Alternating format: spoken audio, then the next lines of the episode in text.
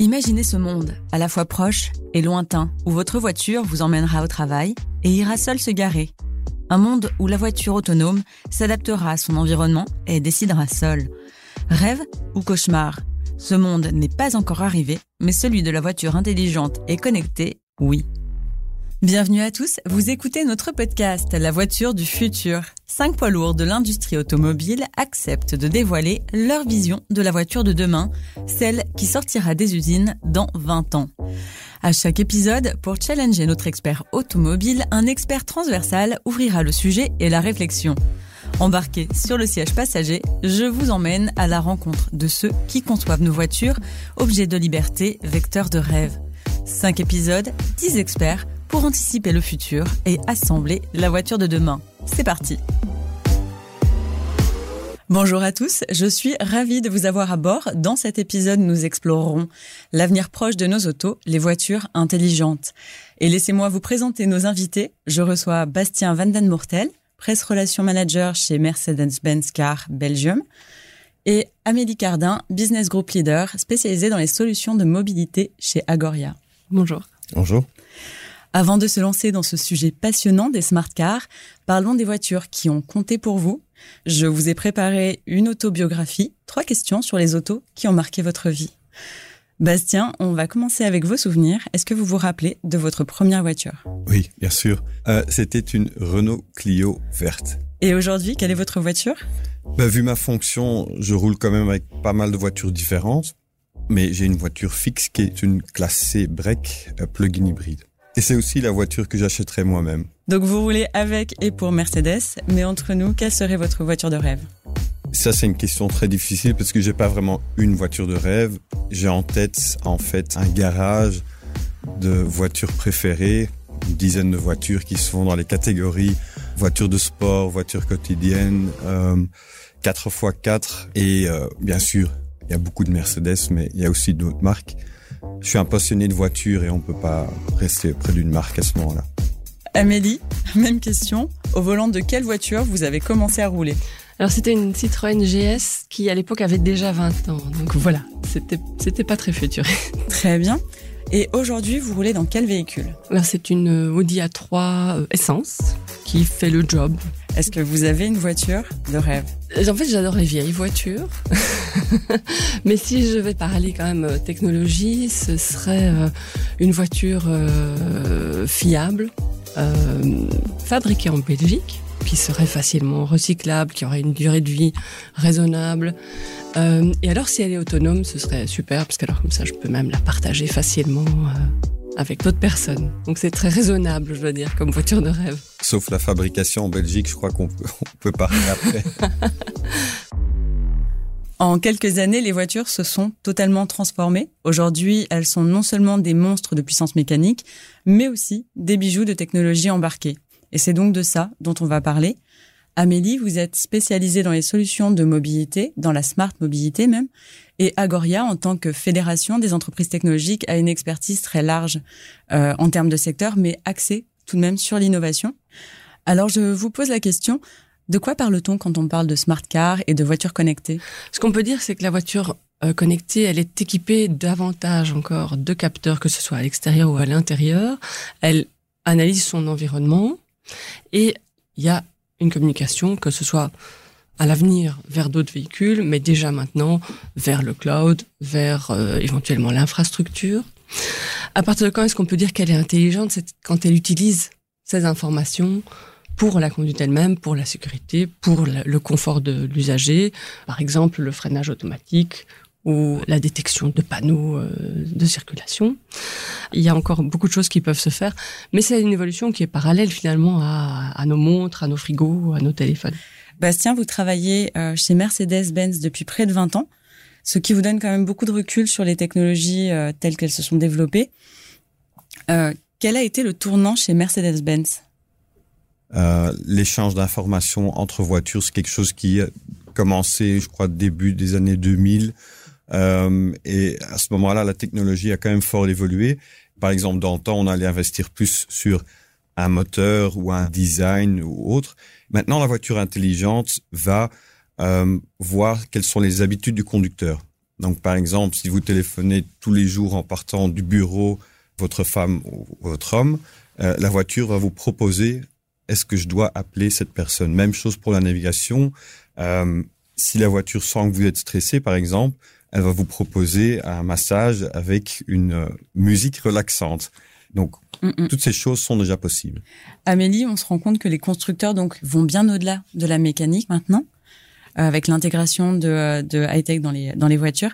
Qu'est-ce que ça implique pour les consommateurs euh, Quelles sont les nouvelles manières de conduire pour les euh, conducteurs? Ça fait appel à toute une série de technologies digitales et on peut reparler à ce moment-là de fractures numériques. Même si, justement, dans l'automobile en général, il y a une très grande prise de conscience euh, de la facilité d'usage, parce qu'on doit conduire en même temps. C'est quand même quelque chose qui est très très bien testé par rapport à d'autres nouvelles technologies. Maintenant, il y a quand même une adaptation qui est demandée, parce qu'on conduit plus avec des boutons qu'avec un volant et un changement de vitesse. Donc il y aura quand même une adaptation qui est demandée d'un point de vue digital. Bastien, la voiture est de moins en moins passif. Est-ce que c'est le rôle des constructeurs Première chose. Euh, est-ce qu'il y a une attente du marché des consommateurs? Deuxième chose. Ben, je crois qu'il y a une, un besoin d'innover. Euh, on s'arrête jamais quelque part. On dit jamais bon maintenant c'est terminé, le système fonctionne, tout le monde est content. Euh, on, on, essaie toujours d'améliorer le système et le marché demande, mais parfois le client ne sait pas ce qui est possible. Donc c'est un peu au constructeur à inventer des systèmes qui augmentent la sécurité, qui augmentent le confort qui peuvent augmenter la, qualité de vie. Pour vous dire ce qui se passe maintenant au niveau digital, on a tout ce qui se passe à l'intérieur de la voiture. On a le Car2X, hein, donc la voiture connectée, les, voitures qui vont communiquer entre elles. Mais je, je, pense que tout ce qui est électrification, qui va prendre un très grand rôle euh, dans le futur, qu'il est déjà maintenant, et la digitalisation euh, des voitures, on parle souvent d'ordinateurs sous roue, l'importance va encore augmenter dans les années à venir. Pour terminer sur, euh, sur cette première partie, euh, je change un peu de sujet. On va parler de cybersécurité. Bastien, plus de technologies embarquées, est-ce que cela signifie aussi un risque plus important en matière de cybersécurité? Oui, euh, je crois qu'il y a un point très important pour la marque. Mercedes-Benz investit beaucoup euh, dans la sécurité de toutes ces données. Maintenant, pour vous donner un exemple, les, les boîtes noires, les fameuses boîtes noires euh, présentes dans les voitures, euh, sont des choses où des données sont stockées, mais elles sont toujours anonymes. Le cauchemar de, euh, du hacker qui prendrait le, la direction du véhicule, c'est possible ou c'est tout à fait un mythe et c'est impossible? C'est pas possible. Sans clé, sans outils, aller reprendre les commandes d'une voiture, c'est impossible. Le cliché de la conduite à l'ancienne à la dent dure. On parle d'une époque où les ceintures de sécurité n'étaient pas obligatoires, où les moteurs vrombissants étaient gourmands en carburant, où l'on conduisait avec une carte plutôt qu'un GPS, où l'on enchaînait les kilomètres pour le plaisir de conduire. Donc le plaisir de conduire justement, c'est de ça dont il est question ici. Il se murmure que l'intelligence artificielle et les aides à la conduite nous volent notre plaisir de conduire. Et donc je vous propose en trois minutes de faire tomber ce mythe. Bastien, première question, question toute simple. Trop de technologie, est-ce que ça fait perdre de vue le plaisir de conduire? Oui et non. Maintenant, il faut savoir qu'il y a beaucoup de systèmes qui sont imposés par la loi. Euh, D'un autre côté, il faut voir qu'est-ce qui est plaisir de conduire. En fait, se déplacer, c'est d'aller d'un point A à B. Si on peut faire ça en tout confort, en toute sécurité, je crois que pour la plupart euh, des consommateurs, ça va être top. Euh, maintenant, je connais le mythe du moteur vrombissant, le changement de vitesse manuelle et, tout ça. Euh, c'est clair qu'il y a des, puristes là-dedans. Euh, on n'est pas toujours obligé non plus d'utiliser système. Dans le temps, on avait une carte pour euh, aller en vacances. Je crois qu'il y a beaucoup de mariages qui ont eu des, fissures à ce moment-là. Je me rappelle quand même d'histoires dans la voiture. Le GPS, personne n'en avait besoin et maintenant, personne peut faire sans GPS. Toute nouvelle technologie a besoin d'une certaine adaptation et d'acceptation. Donc le GPS pour la paix des mariages, on a compris. Oui. euh, Amélie, quelle place pour l'humain justement dans cette conduite de plus en plus technologique? Le plaisir pour moi, il est plus dans dans l'efficacité, oui, le confort, pouvoir faire autre chose pendant qu'on fait son trajet. Donc euh, l'humain dans les transports, je vois les choses différemment. Euh, je pense qu'un pur plaisir de conduire. Maintenant, il y a aussi où on va. Je veux dire, moi j'adore conduire pour aller en vacances. Je crois que l'humain restera toujours au centre du, moyen de transport, même si c'est un, un, train ou un taxi ou une voiture. Euh, L'une donne un peu plus de liberté, la voiture, mais l'humain restera toujours central dans toute cette histoire. On approche de la fin de l'épisode, mais je ne vous laisserai pas partir sans évoquer le point essentiel, la vraie voiture de demain, qui s'intégrera à la Smart City, celle qui communiquera le plus avec son environnement. Donc Bastien, on a un petit peu discuté déjà de ce à quoi ressemblerait la voiture du futur, et vous nous avez notamment parlé de Car X Communication. Est-ce que vous pouvez développer un petit peu, expliquer en quoi cela consiste? La Car to X, c'est une voiture qui illustrerait des données, et ça peut être n'importe quoi ça peut être avec un capteur de pluie. La voiture peut dire il y a de la pluie à tel endroit. Même chose pour la neige. Un système d'antipatinage peut détecter euh, du verglas ou une tache d'huile. Donc en fait, les voitures vont, vont communiquer entre elles, s'échanger des informations et au niveau euh, sécurité, ça va donner un grand boost. Et au niveau sécurité, au niveau confort et perte de temps dans, la circulation. C'est vrai que la, voiture étant sur le terrain, elle peut collecter des données qui peuvent être après utilisées à des finalités très diverses. On parlait des taches d'huile, c'est aussi la dégradation des routes, mais ça peut aller plus loin que ça. Ça peut être euh, capter la qualité de l'air, euh, aussi donc s'il y a des bruits suspects, un cri par exemple, ou même référencer des cris d'animaux. Hein, donc, ça va servir aux autorités locales, aux fédérales, à des associations, à la police. Donc, les usages sont infinis.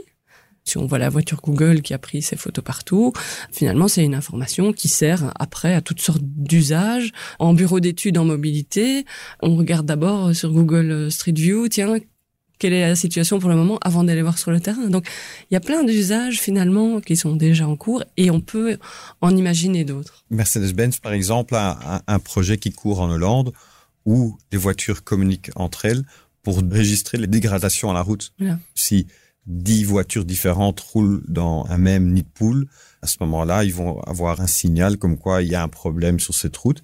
Une équipe sera envoyée pour euh, réparer euh, la route. En termes de voitures autonomes, à quel point peuvent-elles le devenir? Quel est l'état de la recherche aujourd'hui, l'avancement du développement? À ce niveau-là, on a un système qui s'appelle Drive Pilot, qui est le seul système qui est certifié au niveau mondial au niveau 3. Il y a plusieurs niveaux de, conduite autonome. autonome. C'est un système qui est pour le moment, on peut utiliser en Allemagne, sur les autoroutes, sur certains tronçons, plus tard normalement euh, aussi aux USA. Ça vous permettra de on va dire carrément, lâcher le volant jusqu'à 60 km heure dans les embouteillages. On n'a pas seulement la certification, mais c'est une option qui existe. Donc, si vous commandez une classe S ou une EQS pour le moment, c'est possible d'avoir ce système, donc le, le, Drive Pilot. Est-ce que la voiture autonome permettra de conduire de la même manière euh, sur des zones un peu ennuyeuses telles que l'autoroute ou euh, dans des euh, milieux urbains où il y a beaucoup de monde, beaucoup de dangers, beaucoup de risques? On est sur l'autoroute où là, on peut dire que on est bien cadré, on a trois bandes, on a des lignes, on a, on a tout ce qu'il faut. La ville, c'est plus compliqué, mais c'est quelque chose où, où, on travaille. On parlait de la Google Car. Bah, Mercedes-Benz, j'ai déjà rencontré à Bruxelles deux fois des voitures qui tournent pour enregistrer les routes, pour la base de capteurs aller détecter chaque détail sur la route. Donc, si vous utilisez un satellite, euh, la précision est jusqu'à un centimètre. Donc le satellite euh, sait où vous êtes à un centimètre près. Et ça, c'est euh, des capteurs, des caméras, des radars qui font que ce système marche euh, correctement. Est-ce que c'est ce qui fait encore obstacle, euh, Amélie, à l'avènement des, des, voitures autonomes Les infrastructures ou, ou un marché récalcitrant ou l'avancement de la R&D Effectivement, au niveau de l'infrastructure, c'est plus facile quand elle est bien lisible par la voiture. Donc on parlait des bandes blanches sur les autoroutes, mais on, il y aura toujours des problèmes au niveau de l'infrastructure. Les constructeurs, de toute façon, prévoient tous les cas. On pourrait imaginer que l'infrastructure soit aussi plus intelligente dans le sens où elle communiquerait elle-même spontanément, par exemple, les limites de vitesse ou les travaux ou l'approche d'une ambulance, qu'il y aurait davantage d'informations fournies par l'infrastructure elle-même. Il y a des projets là-dessus, notamment Mobilidata en Flandre, qui est un projet justement de route plus intelligente qui concerne tous les usagers. Pour vous donner une idée comment ces systèmes sont, sont testés, on a un très grand site en Allemagne, à Sindelfingen, où tous ces tests sont, sont effectués. Là, par exemple, quand vous roulez là, vous voyez d'abord des lignes blanches européennes, vous passez aux, jaunes californiennes et vous passez à des lignes japonaises. Tout ça sur le même site. Vous avez des pavés, vous avez du gravier, vous avez de l'asphalte. Ils, appellent ça là-bas l'asphalte belge, honnêtement. C'est vrai. Euh, oui, c'est vrai. Et par exemple, on a fait l'expérience avec des journalistes où la voiture roule euh, autonome sur ce circuit d'essai. Vous êtes entre camion et voiture. La voiture entend une ambulance et la voiture fait une différence euh, si c'est une ambulance ou une voiture de police, euh, etc. Et la voiture va automatiquement créer un, un, couloir de sécurité. Donc, pour vous dire comme c'est déjà très très évolué. Mais pour le moment, on, on offre cette technologie euh, sur la EQS et la S, donc sont les voitures top de gamme. Maintenant, il faut dire que conduite autonome ou un cruise control adaptif où la voiture reste entre les lignes, donc c'est vraiment quasi similaire. On l'offre aussi sur notre classe A, donc notre plus petite euh, Mercedes. À quel moment, dans combien de temps peut-on imaginer euh, avoir des voitures autonomes, vraiment autonomes sur nos routes? Très bonne question. je ne vais pas répondre avec une date, mais il faut aussi voir qu'est-ce qu'on voit comme voiture autonome. Parce que certaines personnes voient une voiture autonome, je m'assieds derrière dans la voiture et la voiture part, ou on peut partir en vacances, on part à la Côte d'Azur et euh, une fois qu'on est sur l'autoroute, on se dit bon, on va passer euh, à, la conduite autonome. Il y a une grande différence. On n'y est pas encore à ce que la voiture puisse tout faire automatiquement, euh, mais on y arrive. Bastien, je reste avec vous encore une minute. On va parler presque de science-fiction. Mais en vérité, pas du tout, puisque c'est déjà, on connaît déjà les balbutiements de cette technologie, et je parle des interfaces cerveau-ordinateur. Va-t-on demain pouvoir contrôler les voitures par la pensée? Et notamment, quelle, euh, quelle implication pour les usagers en termes d'inclusivité? Demain, non. Mais l'interaction entre homme et machine, c'est plus de la science-fiction, on y est presque. Ici, dans ce cas, on parle vraiment de mind control, c'est vraiment, ça fait vraiment science-fiction.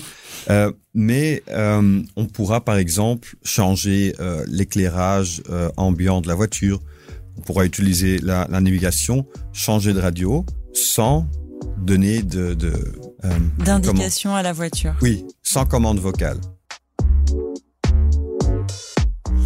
Eh bien, je pense qu'on est arrivé en bout de route. Euh, Bastien Vandenmortel, Amélie Cardin, un grand merci à vous deux d'être venus ici pour nous parler de la voiture du futur. Chers auditeurs, si vous avez aimé ce podcast, vous pouvez retrouver les autres épisodes sur le site de l'EcoConnect. Énergie, durabilité, sécurité, industrie. Chaque fois, deux experts nous ouvrent les portes de la voiture du futur. Et surtout, si vous avez aimé notre podcast, n'hésitez pas à nous le faire savoir avec un petit commentaire et à le partager autour de vous. Un grand merci et bonne route